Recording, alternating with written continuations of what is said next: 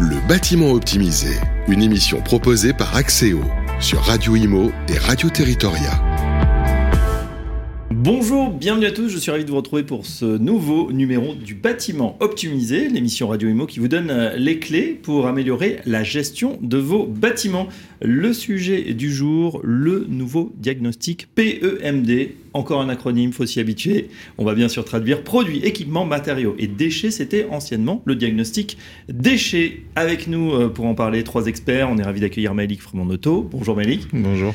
Directeur métier amiante pour le bureau d'études Axéo. On rappelle qu'Axéo est un bureau d'études en bâtiment, notamment spécialisé dans, le, dans la remédiation du risque amiante et des polluants du bâtiment. Donc, bienvenue à vous. À vos côtés, Olivier Legras. Bonjour Olivier. Bonjour. Vous êtes directeur de développement durable pour le groupe Alci. Un petit mot du, du groupe Alci euh, promoteur immobilier euh, spécialisé à la fois dans l'immobilier résidentiel et l'immobilier d'entreprise et avec une, euh, une stratégie bas carbone très très intégrée depuis maintenant 4-5 ans et donc effectivement en pleine réflexion sur la question des déchets et de, du recyclage des produits et des déchets du bâtiment. Parfait, Olivier. Bienvenue à vous. À vos côtés, Sébastien Duprat. Bonjour Sébastien. Bonjour. Le directeur général de Cycle Up. Même question, Cycle Up, c'est quoi? Alors CycleUp, c'est une boîte qui a été créée il y a 5 ans et qui fait euh, tout ce qu'il y a à faire pour réemployer les matériaux, leur trouver une deuxième vie. Donc vraiment une réflexion depuis euh, l'amont, le gisement, jusqu'à euh, quelle nouvelle architecture, prescription et manière de, de construire, de prescrire et de gérer de l'immobilier avec des matériaux de seconde main. Voilà, et vous vous adressez à tous les acteurs de la filière, hein, propriétaires, maîtres d'ouvrage, architectes, ingénieurs, démolisseurs, constructeurs, bref, il y en a pour tous les goûts. Voilà, messieurs, euh, eh bien voilà pour nos invités. Tout de suite, le rappel du sujet. Le bâtiment optimisé, le sujet du mois. On parle PEMD aujourd'hui, puisque conformément à l'arrêté euh, du 26 mars 2023 du Code de la construction, le nouveau diagnostic produits, équipements, matériaux et déchets devient obligatoire à compter du 1er juillet 2023. Il remplace donc l'ancien diagnostic déchets, renforce et élargit l'obligation aux rénovations significatives et aux démolitions. Il concerne maintenant un grand nombre de projets, possiblement beaucoup de gestionnaires, de propriétaires, euh, d'acquéreurs fonciers. Mais pour aller dans le détail, qu'est-ce que le PEMD, ce diagnostic? Quand est-il obligatoire? Qui peut le réaliser? Quand et comment procéder Combien ça coûte Comment s'en servir Sur quoi être vigilant Bref, autant de questions qu'on va poser à nos experts du jour. Tout de suite, place aux experts. Le bâtiment optimisé, le décryptage des experts. Alors, Maëlig, je vous donne la parole hein, pour démarrer. Euh, le diagnostic PEMD, quelle différence euh, exactement avec euh, l'ancien diagnostic déchets bah, déjà, le, les, les, projets concernés sont beaucoup plus élargis, puisqu'aujourd'hui, on ne parle plus uniquement de diagnostic déchets dans la démolition, mais de diagnostic produits, équipements et matériaux dans tous les projets de réhabilitation significative, et à partir de projets qui ont des surfaces de 1000 m2 de surface de plancher. Donc ça va couvrir un grand nombre de projets de réhabilitation et de déconstruction dans le bâtiment. Oui, et du coup, il devient obligatoire ou il, est déjà obligatoire? Alors, il devient obligatoire au 1er juillet, ce diagnostic PEMD, et il, va être un élément euh, euh, important et réglementaire pour l'attribution des autorisations de travaux. Donc, euh, aucun projet ne pourra aboutir sans avoir ces documents-là, qui va faire l'inventaire des produits, équipements et matériaux qui sont susceptibles d'être réemployés dans le cadre d'une déconstruction. Oui, ça, hum, ça sert à à quoi en fait on, perçoit bien l'esprit, mais euh, fonctionnellement, voilà le, but, parce qu'on sait des fois qu'il y a des voilà entre la lettre et l'esprit, il peut y avoir des différences. Donc là, on va vraiment faire un inventaire précis de tout ce qui peut être déconstruit proprement et réemployé un même usage ou éventuellement moyennant quelques transformations pour des projets futurs de construction neuve euh, sur site ou sur des projets euh, connexes dans des, mêmes départements pour éviter que les matériaux fassent trop de distance par la route. Olivier Legras, ce diagnostic PEMD, c'est une nouvelle contrainte pour vous? Alors c'est une nouvelle contrainte parce que c'est une nouvelle obligation réglementaire. Maintenant, si on réfléchit un petit peu à l'acte de construire et si on essaye de décarboner l'acte de construire, c'est pas une contrainte, c'est une aide.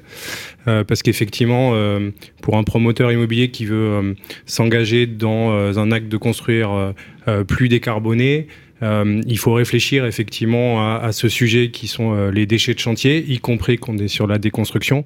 Et à partir de là, il y a grosso modo il y a trois étapes pour nous. C'est d'abord euh, regarder sur site notamment dans le cadre des déconstructions, ce qui peut être transformé en non-déchets, donc en réemploi. Parce que le premier, le, déchet le moins carboné, c'est celui qui n'existe pas, donc un peu comme sur l'énergie, le kilowattheure qui est consommé le moins carboné, c'est celui mmh. qu'on ne consomme pas. Là, c'est la même chose. Donc d'abord, essayer d'être accompagné avec cet inventaire pour savoir ce qu'on peut réemployer, ce qu'on peut transformer en, en, en, nouvel usage, nouveaux euh, matériaux ou matériels. Euh, et ensuite, il y a euh, à, à, nous accompagner pour euh, valoriser tout ce qui est valorisé sur le reste, euh, non plus en, en, réemploi, mais en recyclage, en nous guidant sur les volumes, sur les solutions et puis sur les filières de retraitement. Donc pour nous, c'est très important d'avoir cet accompagnement initial pour intégrer au maximum à la fois du réemploi et à la fois euh, obliger euh, l'ensemble de euh, la filière qui, euh, qui est sur l'acte de construire chez nous à flécher du recyclage le plus intelligemment possible. Donc non, c'est pas forcément une contrainte. Alors pas une contrainte, bah, peut-être une opportunité. Hein, c'est oui, de transformer les contraintes en opportunités. Ça nécessite du travail en amont, c'est-à-dire qu'il faut le préparer, il faut imaginer le cycle de vie global de l'ensemble des produits. Alors ça nécessite doublement un travail en amont. D'abord, il faut identifier le terrain de jeu, c'est-à-dire là le, la parcelle sur laquelle nous on imagine construire quelque chose et donc regarder l'existant, le bâtiment existant et bien connaître, euh, bien identifier euh, euh, l'amont, notamment parce qu'on a une obligation réglementaire de retraiter, de recycler ça. Et puis on s'en sert aussi très en amont dans l'acte de, de concevoir puisque tout ce qu'on peut récupérer mm. sur notre site, on le récupère sur notre site. Euh, on, parle, on va parler ensemble de réemploi, donc il y a des, il y a des matériels qu'on peut nous-mêmes réemployer sur le site et qui peuvent être réintégrés dans notre acte de construire. Donc effectivement, une grande nécessité à l'avoir le plus en amont possible, et c'est l'objet de ce fameux euh, nouveau euh, diagnostic PEMD, puisque nous, on a l'obligation de le fournir pour la demande du permis de construire. Donc il arrive mmh. vraiment très très tôt, nous, dans notre processus. Tant mieux. Sébastien Duprat, pour vous, c'est une aubaine, non? Ça va accélérer euh, euh, peut-être ce fameux réemploi que vous, que vous prenez chez Cycle Up? Alors c'est plus qu'une aubaine, c'est le départ logique parce que comme on joue au grand jeu des acronymes, oui. le diagnostic PEMD il s'inscrit dans un cadre plus large qu'est la loi AGEC, anti-gaspi économie circulaire. Et cette loi AGEC, elle incite des secteurs professionnels comme celui de la construction à arrêter de penser déchets en premier lieu, mais d'abord à imaginer les ressources dont on a besoin pour construire. Mmh. Et donc faire avec ce qui est déjà là, faire avec euh, une logique où les importations de matériaux lointains vont être de plus en plus compliquées, où les prix de l'énergie vont compliquer les transports longue distance, c'est de toute façon un paramètre du business immobilier qui va s'imposer à nous. Et donc bien connaître les gisements, comprendre les ressources sur l'immobilier qui est déjà là, c'est euh, une vraie euh, opportunité pour euh, imaginer une construction qui peut être sobre en carbone, d'origine locale, et en plus valoriser des talents euh, du territoire avec des entreprises locales de transport, de reconditionnement, souvent en insertion. Donc pour un décideur public qui veut implémenter de la création d'emplois et du bas carbone, l'économie circulaire qui commence par le DIAC PEMD, c'est vraiment une bonne stratégie territoriale. C'est un, vrai besoin aujourd'hui pour les gestionnaires. Euh, c'est un bon outil, Malik Fremont? Oui, c'est vraiment un outil qui est pertinent, qui, amène une avancée euh, très très importante dans, la gestion des matériaux du bâtiment, puisqu'aujourd'hui c'était quelque chose d'assez sommaire et c'était des initiatives euh, assez assez rares ou des projets individuel. Et, là, aujourd'hui, on va vraiment avoir une, masse de gisements qui va mhm. être identifiée. Les filières vont pouvoir se créer. Elles existent déjà, mais elles vont pouvoir se fiabiliser. Et puis, on va vraiment rentrer dans un, autre logiciel de pensée de la gestion des matériaux du bâtiment. Comme disait euh, Sébastien, il y a un passage à l'échelle, on a l'impression, là, mm. avec ce... Tout à fait avec ce, PMD obligatoire. Euh, la filiale du réemploi, elle existe déjà. Euh, je sais pas, tiens, les promoteurs, vous en servez euh, Parce qu'on a fait d'autres émissions et on sait que c'est compliqué. C'est-à-dire, on peut identifier, mais des portes-fenêtres qui sont à Marseille, alors vous avez votre, votre chantier à Lille, c'est quand même compliqué. Alors, c'est assez inégal sur le territoire français. C'est vrai que la, gestion au sens large des déchets, c'est une gestion qui est régionale. Mmh. Donc, effectivement, suivant les régions, suivant le contexte économique, voire même politique, il peut y avoir des inégalités.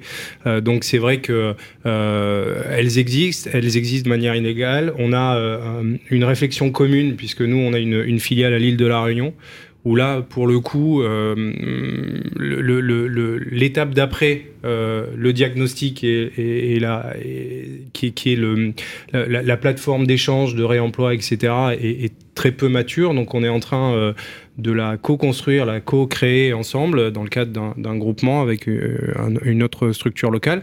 Donc, effectivement, on est on, est, on, est vraiment sur, sur une première étape qui va nous permettre derrière euh, de, mieux structurer euh, sur l'ensemble du territoire cette filière-là qui, qui marche, mais qui marche surtout sur euh, les, j'allais dire les, déchets, les gros déchets inertes qu'on peut récupérer, qui les terres excavées, le, le, plate, les choses comme ça. Mais c'est vrai que quand on rentre un peu dans le détail des, matériels ou des matériaux de, de réemploi, là c'est vrai que c'est très compliqué sur, sur le territoire.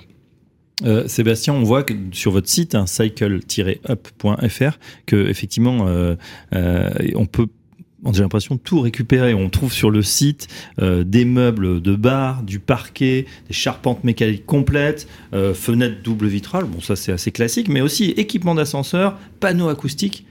on peut on peut tout réemployer, tout récupérer?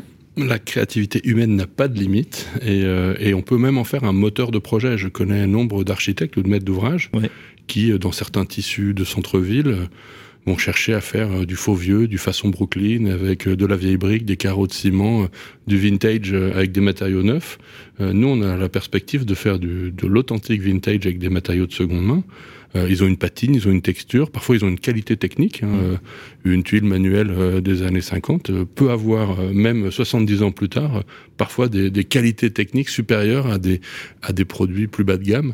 Mais, mais pour compléter la question de tout à l'heure, c'est vrai qu'aujourd'hui, les acteurs du réemploi, c'est moins de 1% du marché des matériaux. On est des, on est des, des, fourmis au milieu d'un désert aujourd'hui qui est celui de l'économie linéaire. Il y a des gens euh, plus en avance que nous, euh, je sais pas, les Nordiques, les Allemands, eh ben, toujours à eux ou pas, tant que ça. Il y a eu aux Pays-Bas, en Belgique, quelques amorces qui ont pu nous inspirer, mais en termes de taille de marché et de maturité, la France pourrait être euh, vraiment un pionnier européen mmh. si mmh. On, on, se saisit du sujet avec un peu d'ambition. Et la loi AGEC dit à terme, dans le secteur du bâtiment, on doit viser de réemployer 5% euh, des produits. Donc passer de 1 à 5, c'est à la fois un énorme challenge, il faut multiplier par 5 nos performances actuelles, mais on ne va pas euh, tout d'un coup faire fermer la porte à tous les négoces de matériaux neufs. Mmh. On sait que c'est une solution additionnelle à la performance, à la qualité constructive. On ne va pas substituer tous les matériaux neufs par des matériaux de réemploi. Oui, et puis ce serait compliqué, j'imagine, quand on démarre le chantier, de, d'avoir tout son chantier. Peut-être un jour, on aura suffisamment, la banque de, de matériaux sera suffisamment disponible, euh, mais aujourd'hui, il manque encore des choses. Exactement. Il y, a, il y, a, en complément, en tout cas de notre point de vue euh, de constructeur neuf, avec des échéances qui sont euh, très fixes, qui sont très figées, il y a d'autres sujets qui rentrent en ligne de compte aujourd'hui sur un, un, marché qui n'est pas complètement mature, qui est à la fois la temporalité. Quand on déconstruit le bâtiment d'à côté, il faut le déconstruire au bon moment pour qu'on le réutilise tout de suite. Et puis il y a la quantité. Quand on a besoin de, je sais pas, de 12 portes, euh, s'il y en a 10 qui sont en état, euh, mm. il faut en trouver deux de plus. Donc aujourd'hui, on est euh, sur les, les, amorces d'un marché qui va devenir mature à terme et qui va devenir mature à terme si l'ensemble, et c'est l'objet de, ce, nouveau, cette nouvelle réglementation, si l'ensemble des acteurs de la filière s'y mettent dès le mm. départ. Et c'est ce qu'on disait tout à l'heure, à partir du moment où on va connaître de plus en plus le gisement, on va pouvoir se projeter vers une économie euh, euh, régionale puis nationale qui va être euh, pertinente pour l'ensemble des acteurs de la filière, notamment nous. D'accord. Mm. alors, juste, on va te demander à Maëlik, justement, si on veut être précis, que doit contenir le, PEMD pour ceux qui ont l'obligation de le, réaliser? Le diagnostic PEMD, il va contenir un inventaire très détaillé de tous les équipements et matériaux qui sont susceptibles d'être réemployés. Donc avec ces caractéristiques, ces dimensions, euh, idéalement ces fiches techniques si on arrive à récupérer les références des différents équipements, euh, la nature des matériaux constitutifs, et puis on va faire une évaluation de l'état de conservation, l'état de dégradation aussi de cet équipement, pour donner le maximum d'informations dans le cadre de cet inventaire, pour pouvoir le mettre à disposition des plateformes. Donc il y a la plateforme du CSTB qui qui est l'organisme réglementaire qui va recoller toutes les informations les, pour, pour l'État, hein, c'est l'organisme qui a été désigné pour ça, mais aussi pour pouvoir alimenter les différentes marketplaces qui, elles, vont gérer la transaction de ces différents matériaux, ce qui n'est pas l'objet du CSTB. Le CSTB, c'est une plateforme de, de, de, capitalisation de la data, en, on va dire en tonnes et en quantité. Les marketplaces vont pouvoir proposer autre chose. Et c'est pour ça qu'on a décidé euh, au sein du groupe Axéo de, de, de prendre comme partenaire Club pour mettre à disposition de nos clients ce service de marketplace. Et dans nos diagnostics PEMD, les trois principaux gisements, en tout cas ceux qui qui auront la, meilleure valeur sur le marché du réemploi, on proposera de les mettre directement en ligne sur la plateforme, sur les marketplaces comme, comme CyClub pour pouvoir euh, ouvrir l'opportunité de réemploi et d'économie circulaire euh, auprès de nos clients donneurs d'ordre. D'accord. Qui euh, peut réaliser un diagnostic PEMD qui est habilité? Donc aujourd'hui, c'est les spécialistes du bâtiment. Alors, euh, on peut résumer que ceux qui font aujourd'hui du diagnostic amiante, comme on en a chez nous, ils sont euh, de fait compétents par leur connaissance constitutive du bâtiment et, leur expertise là-dedans. Ensuite, bah, il y a les experts du bâtiment comme certains maîtres d'œuvre, certains architectes qui sont habilités. Et puis, il y a des formations spécifiques qui sont en train de se mettre en place, justement en partenariat avec le CSTB. C'est une formation qui dure une semaine et qui permet d'acquérir les compétences suffisantes pour élaborer ce diagnostic aller chercher les bonnes informations. Euh, la particularité, c'est que dans les, projets de déconstruction, on est souvent, en tout cas actuellement, sur des, des bâtiments anciens. Et qui dit bâtiment ancien dit bâtiment avant 97 et la fameuse échéance dont on a déjà parlé ensemble sur différentes émissions avec le risque amiante, où effectivement, il faut combiner un risque de, dans le polluant du bâtiment et à la fois euh, la nécessité de faire ce diagnostic sur les produits équipements. Donc ça fait appel à, à différentes compétences cumulées. Il y, a une, euh, il y a un temps, une durée pour le faire euh, Quel process ou le timing à respecter? Bah, comme on disait, le plus tôt c'est le mieux. Le plus tôt, bah, déjà parce que ça, ça, rentre dans le processus administratif d'un projet de, de, construction ou de déconstruction, et surtout plus tôt on connaît la présence et la qualité des gisements de réemploi, plus tôt on peut les mettre sur le marché, et puis on, a, on va avoir des, des opportunités de réutilisation.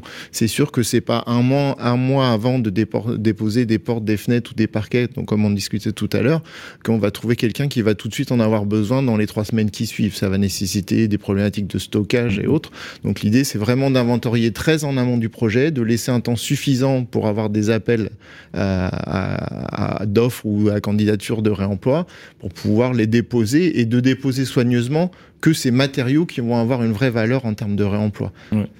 Olivier, euh, justement, vous, Olivier je vous êtes directeur du développement durable groupe LCI. Euh, c'est quelque chose que ça y est, qui, qui, est intégré dans le, dans le processus aujourd'hui, sur lequel vous travaillez déjà? Ce qu'il peut y avoir, on va voir dans un instant, mais si on le fait pas, il y aura aussi sans doute des sanctions. Oui, il y a des sanctions. Alors de fait, euh, c'est intégré. Nous, on a fait déjà en interne euh, un certain nombre de, de, formations pour, euh, pour bien l'appréhender, parce que ça fait partie du parcours réglementaire obligatoire. Je, on ne pourra plus déposer un permis de construire sans avoir le rapport du diagnostic PEMD. Donc de fait, c'est intégré. Mhm. Après, effectivement, on en parlait avant l'émission. Euh, nous, dans le cadre de, de, de, de la stratégie euh, euh, bas carbone du groupe, ça fait un petit moment qu'on réfléchit et qu'on intègre cette solution. On est assez proactif sur le sujet. On a identifié effectivement qu'il y avait, qu'il y avait une source de, de j'allais dire, valorisation carbone. Donc c'est vrai que nous, ça fait un petit moment que qu'on intègre ces diagnostics, y compris dans des cas qui n'étaient pas forcément réglementaires à l'époque.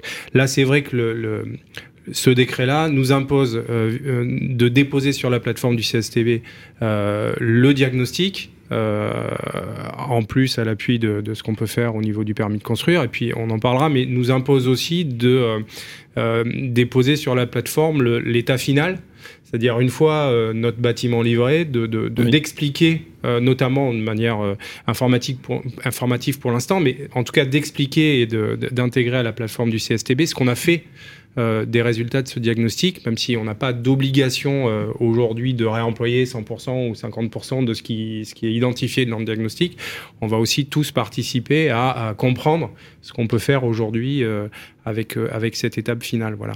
Ok, donc ça, ça, change beaucoup de choses justement dans la gestion du chantier, dans son, dans son organisation? De manière très opérationnelle, on parle de déconstruction, alors qu'il y a dix ans, on parlait de, de démolition. Donc ça veut dire qu'il euh, faut trouver des entreprises qui, euh, qui font ça euh, proprement. C'est plus compliqué, hein, excusez-moi, mais c'est plus compliqué, donc c'est un peu plus de temps. C'est accessoirement un peu plus de temps mm. en termes de, j'allais dire, préparation de chantier, parce qu'effectivement, il faut venir déposer proprement les, les, les, éléments qui, font, qui, qui sont à, à, à, réemployer ou à recycler. Et, puis, ça a un petit coût supplémentaire. Hein. Euh, il ne faut pas le cacher. Aujourd'hui, c'est vrai que venir déconstruire, c'est un petit coup supplémentaire. Mais en même temps, on est tous orienté vers euh, euh, un acte de construire qui est plus intelligent, plus décarboné, etc. Et donc euh, la, filière Il y, a, quelques contraintes, mais à partir du moment où effectivement on y réfléchit dès le début et avec cette obligation de le faire pour le mm. permis de construire, ça s'intègre et effectivement à l'échelle de la construction d'un bâtiment, en tout cas pour nous sur des grands bâtiments collectifs, c'est assez anodin. Quoi. Sébastien Oui, moi ce que je trouve intéressant dans cette démarche, c'est que ça ça valorise et ça restaure de la noblesse à des métiers qui étaient souvent pas très bien considérés. dire le métier du diagnostic, euh, s'il fallait un tampon pour faire sa transaction et euh, la qualité du diagnostiqueur, on s'en souciait peu ou pas. Euh, la question de la démolition, euh, on avait beaucoup de préjugés sur en disant que c'était pas là qu'on avait le top gun de l'ingénierie. Et aujourd'hui, avec cette question des ressources qui sont précieuses. La question d'intégrer ces métiers-là sur la trajectoire du bas carbone, le fait de regarder les matières avec leur potentiel plutôt qu'uniquement avec leur coût d'élimination. Je trouve ça ramène de la noblesse à ces métiers, ça permet de remettre du temps dans des phases de projet où on avait besoin de temps et finalement arrêter de faire vite fait, mal fait, mais tant que ça coûte pas cher, c'est OK. Mmh. Et c'est une vraie opportunité pour tout un pan de la profession qui avait été un peu laissé de côté, hein, euh, le diag et la démol, et eh ben de, de, retrouver de la noblesse, de montrer des savoir-faire. Et c'est eux la première brique de l'économie circulaire. Sans ces métiers-là, pleinement mobilisés, bien formés et vraiment enthousiastes, il n'y aura pas d'économie circulaire. ça veut dire que c'est des nouveaux métiers ou peut-être des métiers qui vont se transformer, qui vont attirer aussi peut-être euh, des jeunes qui sont, euh, on sait, hein, qui, qui, ont besoin de sens, en tout cas qui sont attirés par, par bah, justement toute cette, euh, cette économie circulaire. Vous voyez, vous, par exemple, dans votre entreprise euh Alors, moi, je, ça fait un peu fanfaron, mais j'ai aucune difficulté de recrutement parce que chaque semaine, chaque lundi, on commence la réunion d'équipe en disant combien de tonnes on a économisé la semaine passée de, carbone.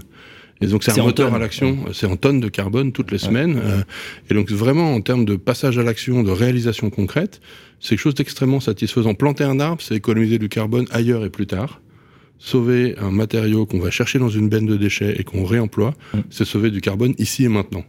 Et donc quand on veut avoir de l'impact, c'est une activité, le réemploi, extrêmement satisfaisante et dont on peut mesurer les effets à court terme. C'est ça qui, qui, par rapport à des, des trajectoires de décarbonation avec du moyen et du long terme, peut être intéressant avec le réemploi, c'est qu'en plus des trajectoires de moyen et long terme, on peut avoir des opportunités ici et maintenant d'avoir un impact concret sur la trajectoire carbone.